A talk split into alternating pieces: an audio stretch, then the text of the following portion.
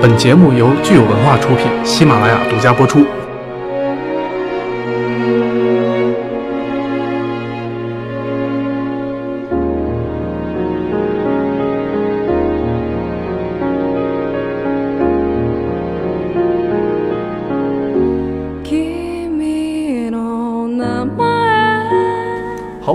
收听本期的日剧料理店，我是木哥。哎，我还是三三，我还在这儿呢。对，我怎么还在这儿呢？我这就走。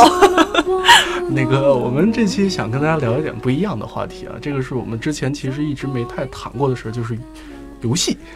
游戏，游戏呢，这个在国内一向被视为毒瘤，毒瘤。但是其实我觉得它给我们这一代人的青春留下了不可磨灭的痕迹。是的，是的。对，嗯，所以呢，我们就合计了一下，可能更就是更想跟大家分享的是关于日式 RPG 的故事，就是所谓的日式角色扮演类的游戏。是嗯，对，毕竟我们是一个聊跟日本相关文化的节目啊，我们虽然也很想聊聊战神什么的，好像不太合适。对对，我最近因为我最近沉迷大表哥，你知道吗？我在大表哥里钓鱼钓得很开心。对，我在玩《古剑奇谭三》，《古剑奇谭三》真的是非常棒，天下第一。呃那个大表哥等那个就是线上任务，欢迎大家来一起玩古剑奇。谭三》，请支持一下。我们在聊啥？赶快停止吧。就是其实我们说到日日本的 RPG，真的是一个非常非常出色的一个典范。是的，它嗯基本上应该算是陪伴了我们。如果是九零后的话，应该初初高中这个时段是它比较大呃，或者说国内知名度比较高的一些作品频出的一个嗯、差不多是这样的。对于我们这种八零后来说，也差不多是初小学、初中这个时候。我们那那个时候差不多九十年代初的时候，刚刚引进那会儿红白机、哦 FC，FC 但是那个时候叫小霸王学习机。嗯，就就那上面，其实这是我们这一代人的游戏启蒙啊。其实那上面会有很多类似于 RPG 那样的东西，是嗯。但是呢，FC 有一个特别大的问题，就是它的机能确实是比较有限，所以它上面游戏性都特别差，就是那些游戏都特小。就是你像冒险岛这种，它也就那么几关，嗯，魂斗罗也就几关，打完就完了。对，我觉得它比较纯粹吧，它其实考验的还是你的反应力、啊。它是一个纯粹游戏的游戏，它没什么剧情可言。对对嗯，我我印象特别深，我很小的时候看我爸沉迷坦克大战，哦，嗯，然后还非要拉着我陪他玩。啊是吗？他觉得打电脑不过瘾，问题是我那个时候才五岁还是六岁，对，反正跟我打更不过瘾。我一般都是自己把自己那个鹰给打掉。就是这个事儿是从什么时候开始改变的呢？是从《勇者斗恶龙》开始，哦，这个是 Enix 社出的《勇者斗恶龙》。那个时候，其实他其实他们日本人意识到一个问题，就是游戏这个东西吧，我主机的机能确实有限。那个时候 PC 的发展其实也没有到很很好的程度，还不如主机呢。可能就是那个时候的那种计算能力确实不够，它图形能力也不够，那我只能靠故事文字来填往里填。那我就靠这个设定和创意，靠内容。这个就是我觉得这个算是一个历史原因吧。这个为什么我们说日本的这个 RPG 它有这么一个非常好的传统，它是依靠剧情起家的。是的，嗯，嗯，其实就是游戏这个东西，以我对它的了解，好像最初呃。包括 PC 游戏，包括欧美那边的游戏，最开始的时候其实就完全是那种，应该现在叫文字冒险类游戏，然后只有剧情，然后有选项。我觉得日式 RPG 的好处是把它和那种就是有一些动作结合起来，然后让你的进入感就更加高了，嗯对对对真的好像深入了这个世界，一样。所以它叫 role playing，嗯就是真的去扮演这个角色，你得有代入感。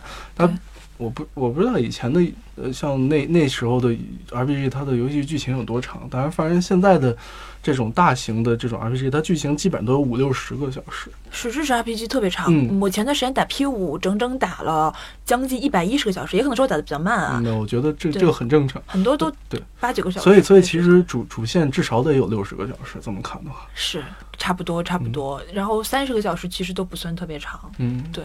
像当然你看像使命召唤这种二十个小时、十几个小时就突突完了，其实也就就过个瘾，你就一晚上打完你就不会忘，你就你就不会再记得这件事了。是对对，但日式 RPG 的剧情就会让你，它它会衍生出很多同人作品之类的，对对对真的好的，嗯，也算是不止绕梁三日吧，起码很多游戏我玩完这么多年，我还都在记着，还在为它的那个结尾惋惜。嗯，这个我们说一说，说一说咱们都玩过哪些 RPG。那你先来吧。我先来，我我我玩最多是《最终幻想》系列，我觉得这个算是一个比较大家算是应该可能比较知道的一个系列了。是，嗯嗯，这个系列我是受制于我们家只有 PC，然后所以我就基本嗯也搞不定它那个模拟器，所以玩的就比较少。对，唯一玩过的是《核心危机》那个外传，《核心危机》是七的外传。嗯，对对对对。嗯，然后还有什么轨迹系列？啊，轨迹系列，我觉得这个应该也是大家很多人的美好回忆。对啊，我高中学习不好都是因为它。这锅甩的漂亮吗？漂亮。这个我记得轨迹系列那个时候也是买了，就是攒了很多很久钱买了个 PSP。哦哦，那你好硬核啊！我我我买的是国内当时有一个移植版，你知道吗？我这个还真不知道。PC 的，然后它是 FC、SC 都有。哦，这样哦，对，这个我知道。对对对，它还有好，我记得好像有典藏版，还送周边什么钥匙扣之类的。对，而且它最后连那个灵轨也出了，B 轨有没有出不记得了，因为 B 轨我是 PSV 上玩的了，就哦哦，对。对，那个我印象还蛮深的，我觉得移植也移植的相当不错。嗯，我反正轨迹系列 确实是玩的比较时间长，那个空轨、闭轨、闪轨，呃，不是闪闪轨没玩，还有包括 third，呃，不，FC、SC、TC、third，对对，然后零零轨，零轨之后是壁轨吧？嗯，对，然后后面就闪轨，闪轨我就闪轨是 PS 四的，我记得是，嗯，就没有再玩了。还有什么其他的？我不知道算不算。比如说像逆转裁判这种，哦，对，我们刚才也在讨论这个问题，不知道该不该算。对，这个似似乎涉及到一个特别怎么说呢？口马盖特别难界定的一个分类，就是 JRPG 日式 RPG 到底是怎样的一个定义？对，我是觉得从我的感受上来讲，我觉得它其实是一个。是一个历史中形成的概念吧，它不是不完全是一个人为界定出来的。我们可以简单认为是日本厂商出的，但是也不完全。对，那你黑魂这种怎么算？对啊，对，就包括当年鬼武者，你也不好算。对对，包括魂斗罗，再往再往前说点，魂斗罗算是 RPG 吗？也不算吧。实况。好吧，这就变成抬杠了。然后呢？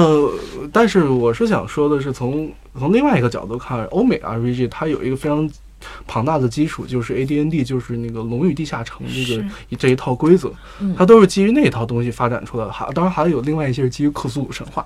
是。但这个这个就是另说了。是的，现在感觉界限其实越来越模糊了。你包括现在三 A 大作，不给你来一段主也是三十来个小时的主线剧情，包括欧美厂商，他都不好意思出来见人。但当年比较小的时候，比如说玩《暗黑破坏城》，我我当年就一直玩不下去这个游戏的原因，就是因为为什么我一直都在跑任务，为什么一直都在打架，最后的结局到底在哪？然后相反，就同时玩的就是。国内的比较怎么说呢？就是跟它的模式比较像的，像《三国赵云传》啊这种，就是有个主线剧情。对对对。所以其实我觉得日式的 RPG 它有一个非常重要的特点，就是它必须有一条或者有一条非常清晰的主线或者几个结局。嗯。一定要有一个主有一个或者一波主要人物贯穿始终。它这个，我觉得这个应该是一个非常核心的一个东西。是，确实它的剧情也是大部分让我们印象深刻的游戏最出彩的地方。就比如说你说的《最终幻想》系列，嗯，对，就它有非常多的故事是，呃，就比如说，我就只说我玩过的《核心危机》啊，就扎克斯的死这个事情，我觉得他把那个剧情或者说人物塑造到了一种我都可以理解为什么克劳泽会对他。那么念念不忘，因为我也对他念念不忘。我到现在依然想起他为了保护克劳泽，然后死在那，然后炫香的那首《Why》那个音乐响起来，那种浑身鸡皮疙瘩，然后哭的不行的那个 那个感觉，我现在都能想得起来。对，我懂。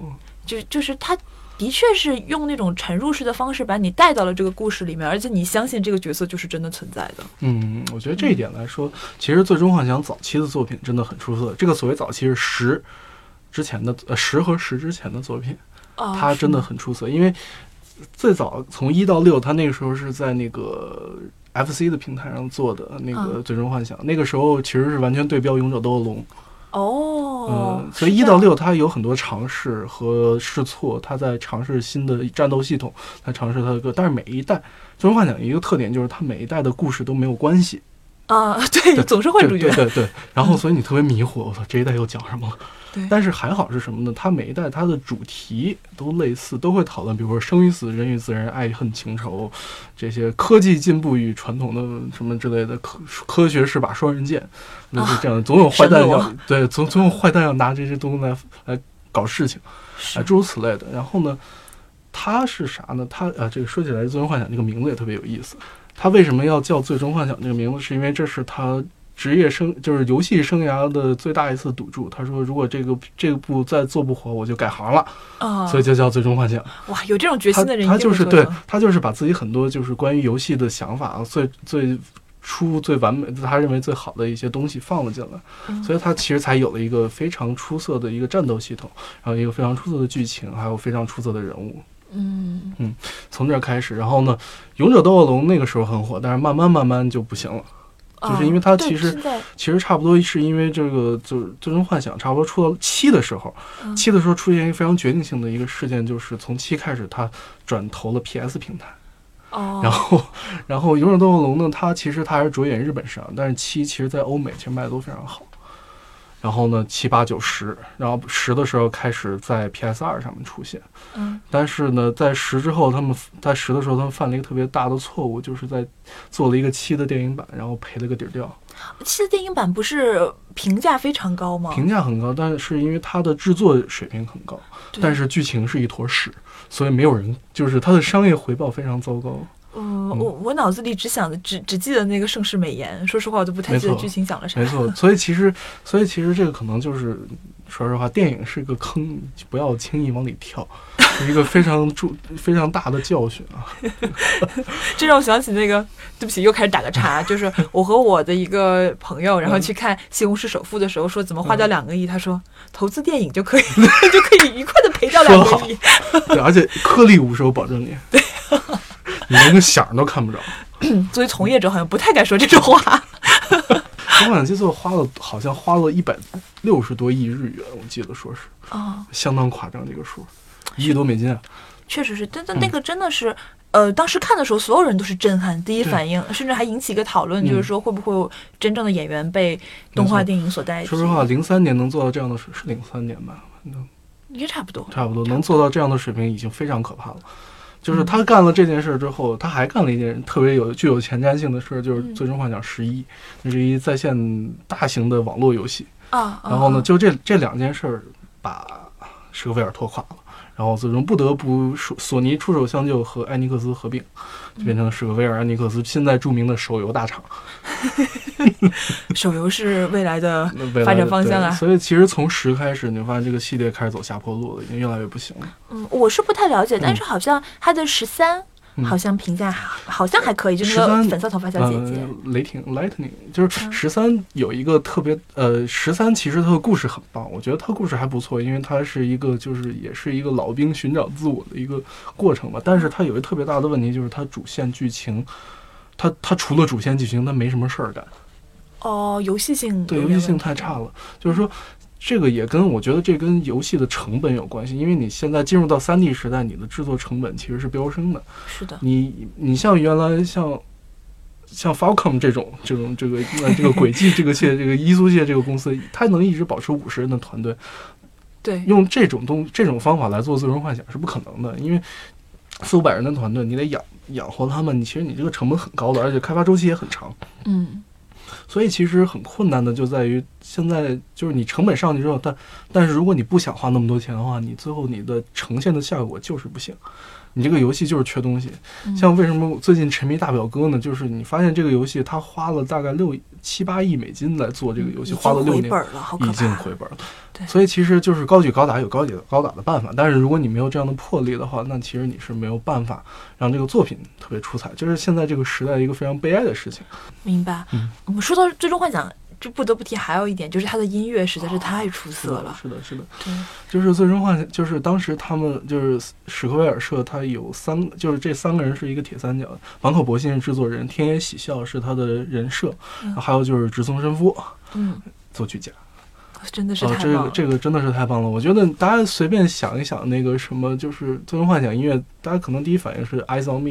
嗯，王菲，，对，我觉得这 这是应该算是游戏第一次请真人来演唱一首主题曲，好嗯像是。是当时的，如果没记错的话，当时游戏是还没有全程配音这种，没有，因为体量问题嘛，那当时的也塞不进去。对对对，因为我回想起来，我当时玩《最终幻想八》的时候，我是后来也不是，我是在电，我好像是在电脑上玩的。他当时五张盘，然后呢，然后这个这《爱 o 蜜》这首歌里面还这歌还没有。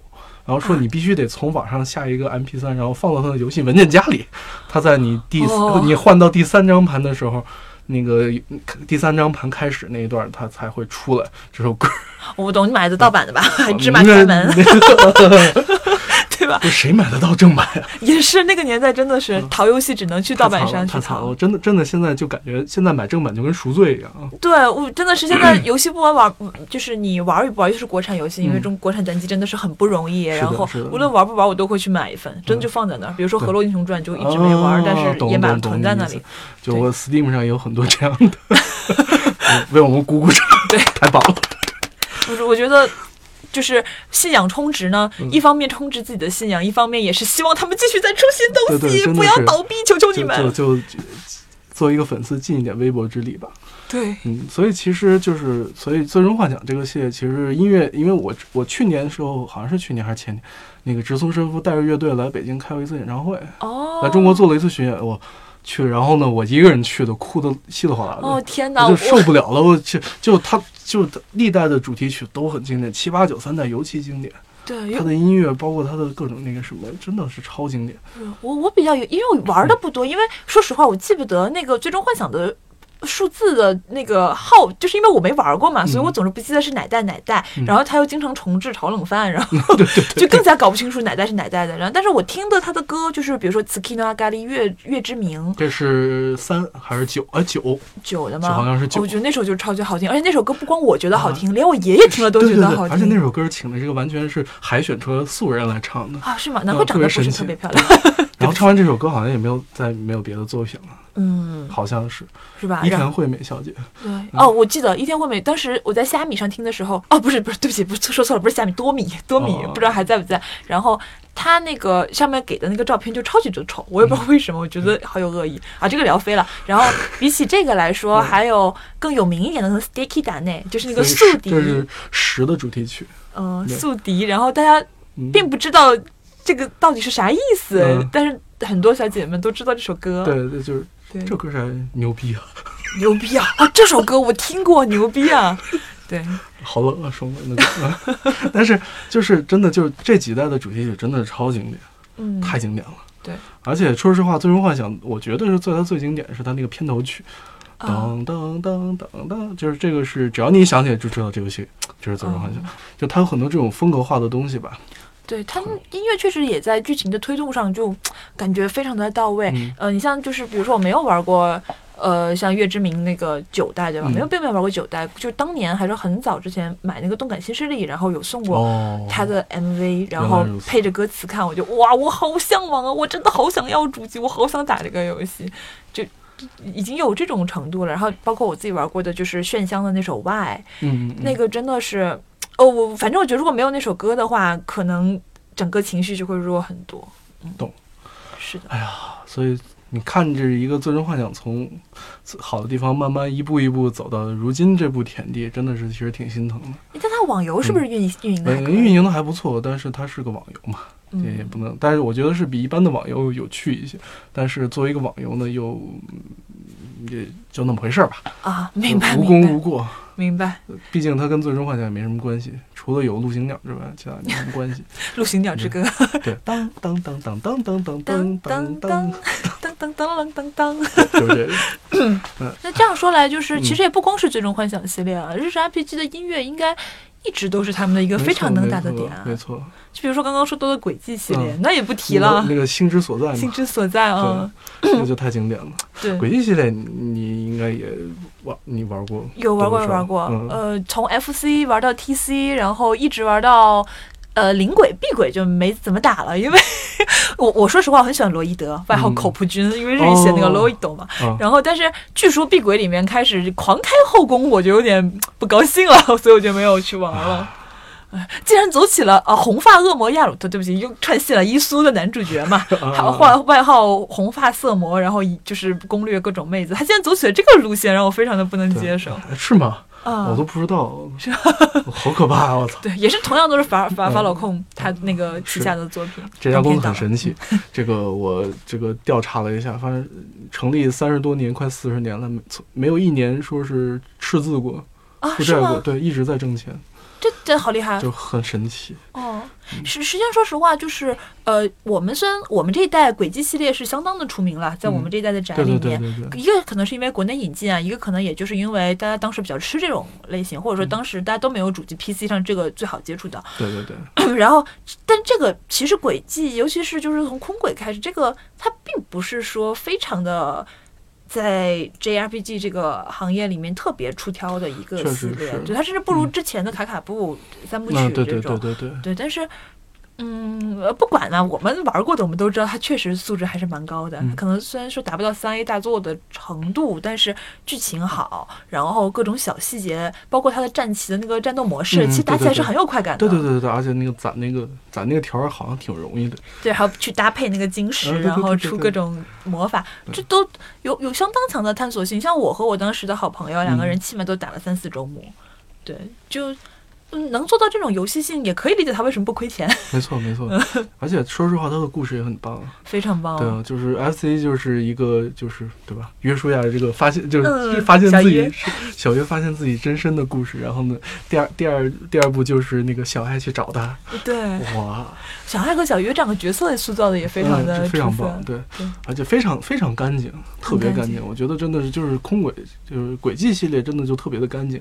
对，包括、包括像他那个配配就配乐给人传递出来的那种感觉也是非常干净的，然后有的时候又很宏大，就、嗯就像是少年，就真的是少年少女，然后去卷入一个事情，然后拯救世界对对的那种感觉，特别好。顺便收获了美好的爱情。对，哎呀，这个就是我我当年 写作文还经常用什么啊？你就像是太阳，然后我是月亮，我永远都没有办法接近你，那个经典的台词。好吧，对不起啊，都有这个中二的时期嘛。对对对，挺好的，挺好的，挺好的。活学活用，活学活用。然后那个时候其实基本上就就其实小约和小爱的故事因为不圆满嘛，嗯然后所以当时其实就已经催生出来很多同人了，包括嗯我和我的朋友也是，就聊天没东西聊嘛，我们就围着那个操场一圈圈的就就就聊空轨的剧情，然后聊完之后给他编后续的故事，哦，觉得真的是青春的回忆。啊，是青春的回忆。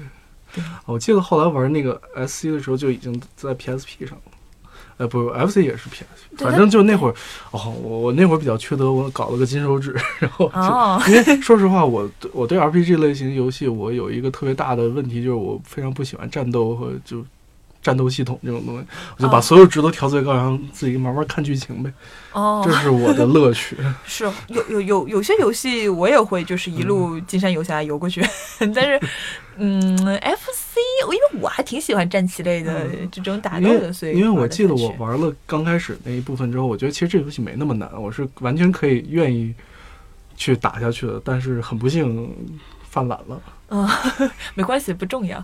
你看，我们刚刚才说它的核心是剧情嘛，嗯，对对，所以其实真的就是你看这个日式的 RPG，它这个剧情真的是非常非常的重要。对。哎，不过这个又说回来了，就是嗯所谓的战斗模式啊，嗯就回合制的战斗，还有包括这种战棋，其实也是回合制的一个变种，啊这也算是我们那个年代的 JRPG 的一个个很大的特色吧。特点，就是刚才我们也提到了《火焰之文章》，嗯就是其实虽然它严格来说不能算是个 RPG，但是其实它也一样剧情其实它是是有剧情，但是它其实更侧重战斗系统，它的剧情也很棒。是啊，嗯我印象也是挺深的。嗯然后包括。呃，如果说有些什么战斗方式变种的话，就刚刚提到的伊苏，嗯，嗯那个算是 ARPG，对。对，其实所以我有点我有点疑惑，它到底算不算 JRPG 呢、嗯。J A R P G，对不起，冷笑话嘛。然后它它 就是，但它的整个剧情构造也是，你看红发银魔，然后一路走攻略妹子，然后最后拯救世界，嗯，就然后包括它有个巨大的世界观，然后也很有代入感。它其实只是操作方式不一样。对。对。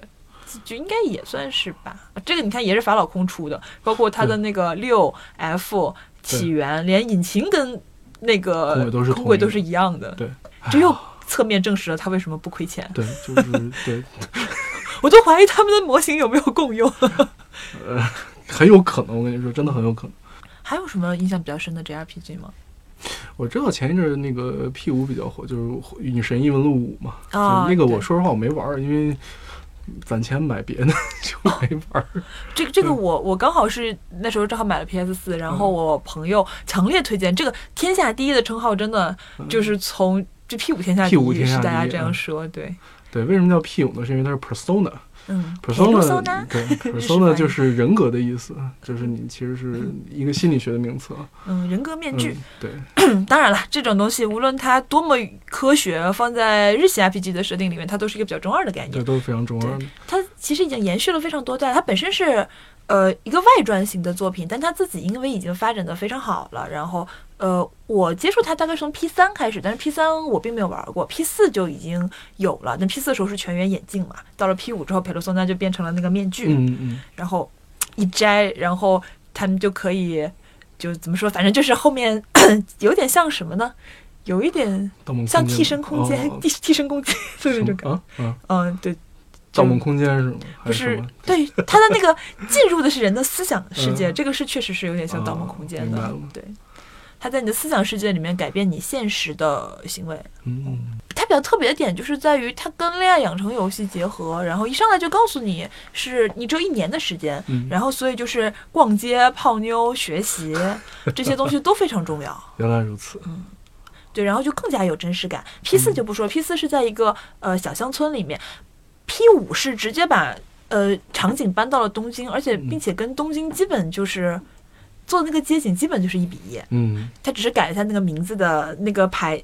牌子的名字而已，改一下文字，然后其实就非常的有进入感了。如果你把整个 P 五玩下来，你就觉得，嗯，涉谷，我好像对它非常熟，就那种感觉，真的很有意思嗯，此 P 五真的很经典，应该是它是我觉得是一个日式 RPG 的一个集大成者吧，算是。尤其发展到现在这个年代，当大家都用这个三 D 化、电影化、梦幻般的场景来吓唬你的时候，它还像一股清流一样，这个这个温暖我们的心。这可玩性真的非常高，就是像我能玩一百一十个小时，也是因为各种、各种 小地方啊，包括各种支线啊，然后花了非常多的时间啊。嗯，然后我觉得吧，就是 P 五已经把把 JRPG 做到了一个极致了。你包括它的那个 UI 设计，嗯就是那个非常潮的感觉，然后包括它也非常注重音乐。嗯，然后它的音乐，它的那个 OST 也很有可听性，嗯然后再加上把进入感做到了一个难，我觉得一般的作品比较难以企及的高度。它跟大表哥这种要求的这种真实的进入感不一对样，对对，我对，它是一种参与感，对对对，然后把它做到了一个极致。包括老师上课会提问你，提问之后还会考试考，然后你考试如果考得啊好，还要给你加的属性更多。好烦。啊 对，就是你这个是我觉得最能体现，就是一个高中生想要拯救世界有多难的游戏，N 手都要抓，还不能不做现充。对，对，这这非非常有意思，担得起天下第一这个名号吧。嗯，但是，但是我觉得剧情实在是有点太拖沓了，太拖沓了。对，嘛就是正常，因为毕竟东西太多了嘛。因为它是一个单元剧的模式嘛，然后中间有几个小单元，你明显会觉得它有点用力不够，嗯，然后并且它会有些小的单元和另一个单元，其实说实话没有什么情感上的提升，嗯，你就会觉得稍微有点拖沓。我觉得即使缩小几个也没有什么问题，嗯，个人感觉而已，明白这是个人。P 五还是天下第一，那我还是想试一试，攒钱吧。对。最后啊，最后我想，咱们想，嗯我想最后咱们总结的时候，咱们聊这样一个问题。我想说，就是为什是什么东西让日式的 RPG 变得让我们如此的喜欢？是什么东西？中二吧？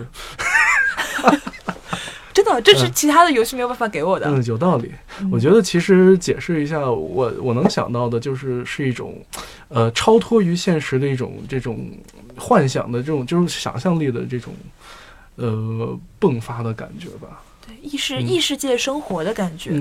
我我觉得就是当在当年那个真的有网瘾的年代啊，我嗯真的呃能让我在那样的世界里面多待一秒，我觉得都是幸福的，而不是说嗯像现在现在。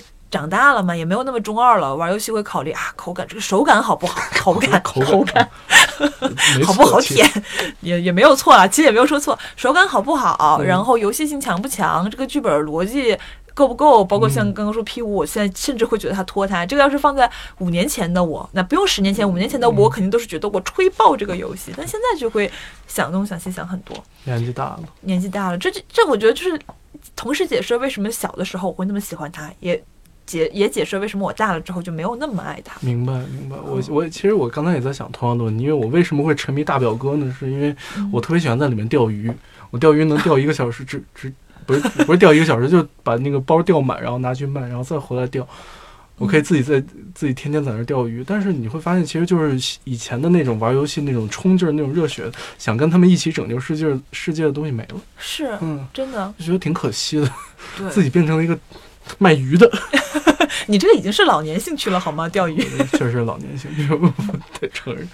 所以其实，与其说喜欢它，倒不如说是一种对，就是对自己年少时光的一种感怀吧，没可以这么，说吗？没错。想想都是回忆，但是真的说再像原来那么进入的把一把 FCSC 来来来回回打那么对对对多遍，我觉得我现在可能确实是没有那个力气了，我也觉得是。精神力已经不够了。我我之前还考虑过要不要买《最终幻想七》和九的重置版，嗯后来想还是算了，真的是玩不动了，嗯，因为已经习惯，已经被现在游戏惯的有点儿喜欢钓鱼了。对。而且其实你像现在欧美游戏，就是也吸取了这个，不像我们小时候嗯，玩的枪车球，嗯。基本上没有什么。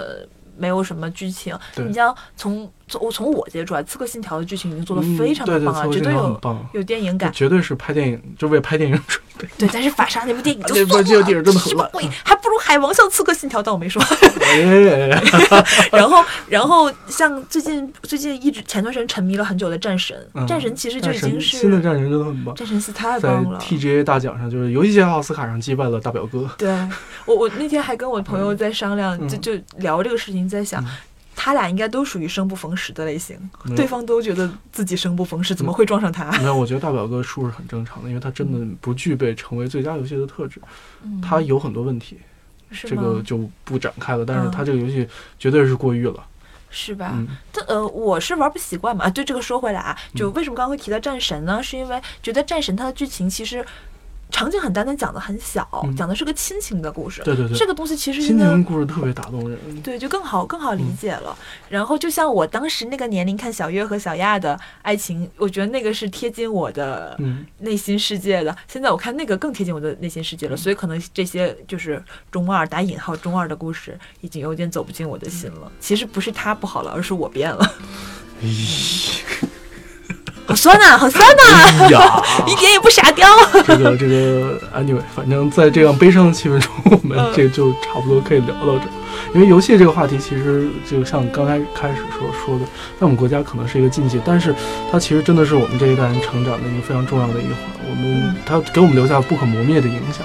对，这样让我感觉，其实我我的人生在现实中，就因为我沉迷游戏嘛，嗯我在现实中生活的时间，也许还没有在那个虚拟世界里生活的时间长。嗯对，所以什么时候放我回去？录完你就该走了。行，感谢游戏让我们的人生变得更美好。对，让我们更加丰富了。对，是这样的。好吧，那我们就聊到这儿。好，拜拜，再见，嗯谢谢各位。啊